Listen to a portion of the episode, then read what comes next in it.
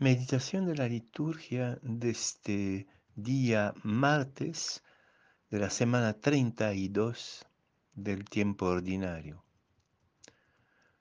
La primera lectura es sacada del libro de la sabiduría, capítulo 2, versículo 23, hasta capítulo 3, versículo 9. Y el Evangelio de San Lucas, capítulo 17, versículos 7 a 10.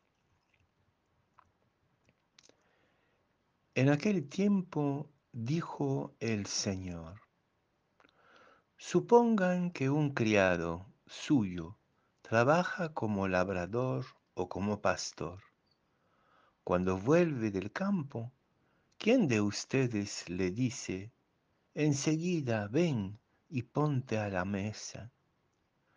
No le dirán, prepárame de cenar, ciñete y sírveme mientras como y bebo, y después comerás y beberás tú.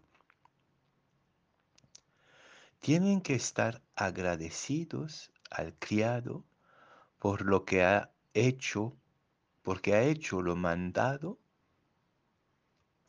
Lo mismo ustedes, cuando hayan hecho lo mandado, digan, somos unos pobres siervos, hemos hecho lo que teníamos que hacer. ¿Qué ocurrencia? Dice la gente buena y sencilla en su anonimato cuando les agradecemos por un servicio tanta gente buena que transforma su deber, su obligación, su empleo en una misión, es decir, un verdadero servicio a la vida. Aunque sea obligatorio, lo transforman en una gracia. Pienso en los policías honestos y atentos, preocupados de la gente. Pienso en los empleados de los servicios públicos, la casera buena, incluso la persona que limpia la vereda de tu casa. Es bueno tomar conciencia de tanta gente buena y, y, anónima que nos hacen la vida posible cuando Tendemos más bien a exigir, a quejarnos, a ponernos de parte del que sí tiene derecho y se merece. No nos merecemos la bondad de los funcionarios, de, la, de, los empleados, de la gente sencilla y buena que hace limpiamente, limpiamente su trabajo que transforma la relación de cada día en un momento de luz y de alegría. Pero también tenemos que reconocer que estamos en una sociedad donde cada vez más se exige pago para todo y el pago en sí puede malograr la relación servicial de reciprocidad gratuita. ¡Qué ocurrencia!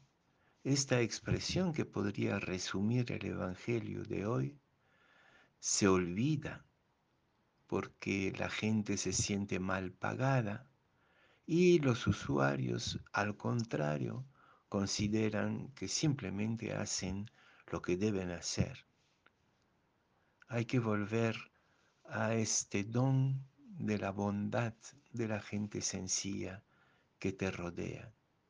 Y para eso podemos ir incluso más allá, porque el mismo Lucas va a decir de Jesús, va a poner en los labios de Jesús esta frase, yo estoy en medio de ustedes como aquel que sirve. Y en el Evangelio de Juan, en la última escena, Jesús se despoja de sus vestidos, se ciñe una toalla y empieza a lavar los pies de sus discípulos gratuitamente.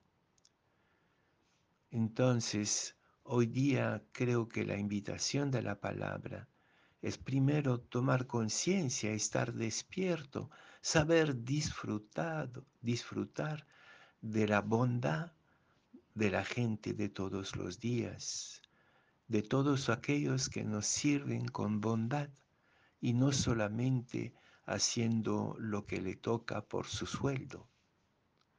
Y nosotros mismos ensanchar nuestros corazón, corazones, viendo nuestra tarea como un servicio, como una gracia, y quizás como Jesús, ir más allá, tomar la iniciativa de ser el siervo de todos, aun cuando ocupamos un cargo de mando, porque también desgraciadamente existe el gamonalismo, el maltrato de los que ocupan un pequeño lugar de autoridad. Esto existe incluso en la iglesia, el maltrato gamonalista.